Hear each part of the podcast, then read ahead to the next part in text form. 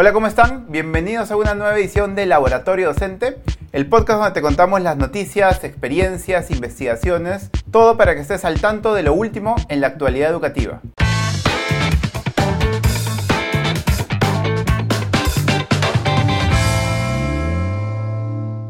Este año 2020 ha sido un año de bastantes cambios. La realidad es que este año constantemente nos estaba invitando a cuestionarnos. La verdad es que en educación no nos hemos quedado atrás. Los estudios que han salido en el 2020 realmente han empezado a cambiar ciertos paradigmas que lo dábamos por fijos en la educación. En esta edición vamos a retomar los 10 estudios más importantes del 2020, continuando con los estudios del 6 al 10. Así que, comencemos. El sexto estudio viene a cuestionar la forma como solíamos aprender. Viene a cuestionar nuestras estrategias más habituales que solemos utilizar al momento de queremos recordar algo o aprender algo para un examen o para la vida. Este estudio lo que plantea es que la mejor forma para recordar algo y finalmente para aprenderlo y que quede instalado en nuestra memoria a largo plazo es hacer buenas preguntas. Cuando leemos algo, cuando estamos estudiando algo, en vez de quizás subrayar o resaltar o tomar notas, lo que plantea el estudio es que lo más efectivo es hacer preguntas sobre el texto o sobre la lección, sobre lo que estamos leyendo o estudiando. Es más, el estudio dice que entre las estrategias menos efectivas justamente están las más tradicionales. Resaltar, subrayar o tomar notas. Esas estrategias son consideradas como estrategias pasivas y finalmente el estudio dice que no tiene mucho efecto en que los estudiantes puedan recordar lo que están estudiando a largo plazo. El estudio define o encuentra una relación estadística, una diferencia estadística de alrededor de 14 puntos porcentuales entre los que usan estrategias como hacer preguntas ellos mismos, crear sus propias preguntas sobre lo que están estudiando, versus personas que utilizan estas estrategias pasivas como tomar notas o resaltar. Entonces creo que es una buena lección para aplicarla de aquí en el futuro con nuestros estudiantes y con nosotros mismos. Leamos algo, estudiemos algo y empecemos a tratar de hacer preguntas sobre lo que hemos leído y cada vez intentar hacer preguntas mucho más profundas y mucho más complejas. Así estaremos haciendo que nuestro cerebro recuerde mucho mejor lo que estamos aprendiendo y que nuestros estudiantes también generen una mejor forma de estudiar para el corto, mediano y largo plazo.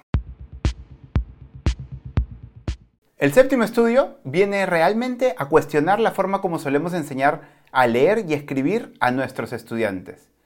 Es muy interesante cómo este estudio empieza a traer una controversia muy importante. El estudio encontró que un programa de lectura y escritura famoso en Estados Unidos llamado Units of Study, eh, liderado por la Universidad de Columbia, por el Teachers College, eh, y que se implementa en Estados Unidos hace 40 años, el estudio encontró que es poco probable que los estudiantes que pasen por este programa de lectoescritura realmente aprendan a leer y escribir. Pero adivinen qué, ¿cuál es el método que utiliza este programa y lo utiliza hace 40 años? Es el famoso método comunicativo textual. El método que hoy diríamos que es la norma de cómo tenemos que enseñarle a nuestros estudiantes a leer y escribir. Este estudio incluso va más allá y propone regresar a utilizar los métodos más tradicionales, los métodos más orientados al uso de las fonéticas, a la forma de decodificar una palabra, una letra, una sílaba, la forma más tradicional que solíamos enseñar. Es interesante porque esto empieza a cuestionar, ya había evidencia, el estudio dice, que ya había evidencia en, algunas investigaciones, pero ahora este comité de siete expertos concluye y, empieza a romper este paradigma donde creíamos que este era el método, bueno, hoy es el método dominante, pero creíamos que este era el método indiscutible para enseñar a leer y escribir a nuestros estudiantes. Quizás podríamos decir que sí. Estos resultados, el resultado de este estudio tiene sentido si nos ponemos a ver los resultados que han generado los sistemas educativos, nuestros sistemas educativos utilizando este método. En Perú, Latinoamérica, incluso Estados Unidos, podemos ver que la capacidad lectora de nuestros estudiantes todavía es muy baja. Así que puede ser una invitación para empezar a explorar nuevas formas de enseñar o quizás equilibrar un poquito más y combinar dos o tres modelos que nos ayuden a enseñarle mejor a nuestros estudiantes a leer y escribir. El octavo estudio nos trae una lección muy importante para estos tiempos. Estos tiempos de clases virtuales, donde justamente tenemos a veces dificultades para que nuestros estudiantes comprendan lo que estamos enseñando. Un equipo de investigadores de Georgia State University encontró que el problema más grande para que nuestros estudiantes aprendan en la virtualidad no era la forma como enseñábamos, no es que un estudiante no pueda aprender fotosíntesis eh, porque se lo enseñamos de manera virtual, sino lo que encontró es que las razones más eh, fuertes por las cuales no aprende es porque no logra acceder al material. ¿Qué quiere decir esto? Que finalmente el material, el lugar donde los ponemos, la forma como distribuimos nuestra información, la información que le va a llegar al estudiante, termina siendo a veces difusa, no termina siendo suficientemente ordenada para que el estudiante con dos o tres clics logre acceder a la lección que nosotros le hemos dado. Incluso no solo es a los materiales, a veces también, como sabemos, es a la, a videolección, a la, a la, videollamada, al, Zoom, al Meet, al, webinar, a la sesión en vivo que hagamos, también a veces por temas de conectividad no logran acceder. Pero el estudio se centra mucho más en, decirle a los docentes, en decir como una buena práctica, que organicemos muy bien la información y que utilicemos uno o dos canales máximos para transmitir la información a nuestros estudiantes. A veces intentamos utilizar WhatsApp, utilizamos, mandamos algunos enlaces por el chat del Skype, el chat del Zoom, y los estudiantes tienen un poco de información en, en, el Zoom, un poco de información que les llegó por WhatsApp, un poco de información por el Google Classroom, un poco de información, no sé, en un USB, y al final se les complica armar el rompecabezas de su lección. Y eso es a lo que apunta este octavo estudio. Nos invita a organizar mejor nuestros materiales para que el estudiante pueda acceder y finalmente aprender. Qué buena lección en verdad. Creo que estos estudios nos ayudan a enfocar nuestra mente y nuestros esfuerzos a donde quizás no pensábamos que estaba el problema y donde más bien está la oportunidad para que nuestros estudiantes aprendan mucho mejor. En el noveno estudio seguimos obteniendo lecciones y aprendizajes para el mundo virtual. ¿Qué es lo que nos dice este estudio? Nos dice que si tú eres buena o bueno aprendiendo otro idioma, aprendiendo inglés, francés, chino, posiblemente se te haga sencillo también aprender a, programar. Por lo general creemos que un buen programador tiene que tener buenas habilidades matemáticas. Y más bien se ha encontrado que la oportunidad, la posibilidad de aprender otros idiomas, si tú tienes la destreza de aprender rápidamente otros idiomas, es muy probable que esa habilidad sea extrapolable a aprender a programar código.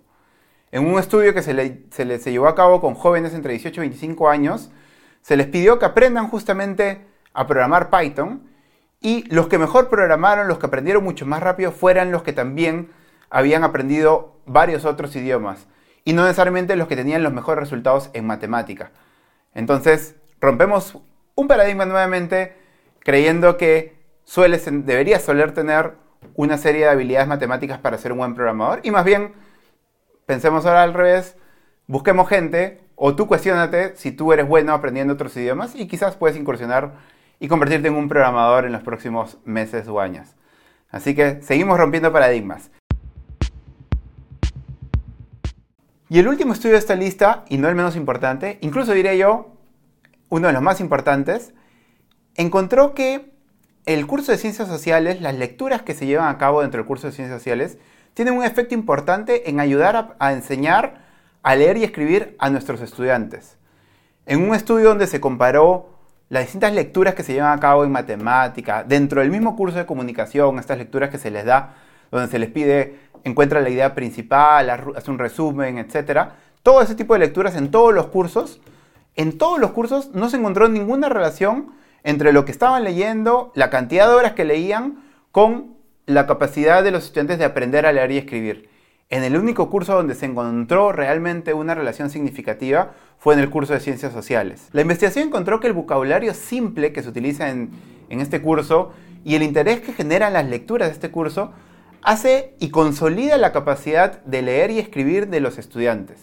Incluso sugiere que en caso de que tengamos pocas horas disponibles dentro del horario de clases, incrementar más horas del curso de comunicación donde le estemos dando lecturas para que encuentre la idea principal, etc., el, estudio sugiere que no dediquemos más horas al curso de comunicación, sino todo lo contrario, aumentemos las horas que tienen los estudiantes en ciencias sociales.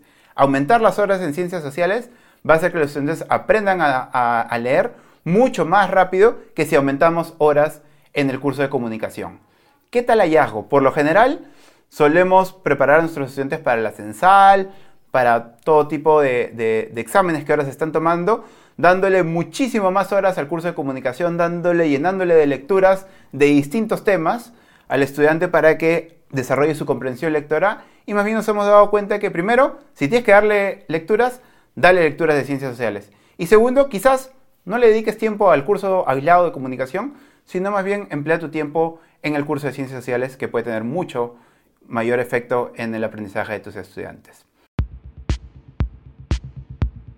Esta segunda parte de los 10 mejores estudios del 2020 nos ha traído cierta controversia, o mejor dicho, quizás un cambio de paradigma de cómo debemos enseñar y también aprender. Así que esperamos que les haya gustado, compártanlo con todas las personas que creen que estas investigaciones les puede ser útil y nos vemos en la siguiente semana con más investigaciones, con más noticias, con más aprendizaje. Cuídense mucho, nos vemos la próxima semana. Chao.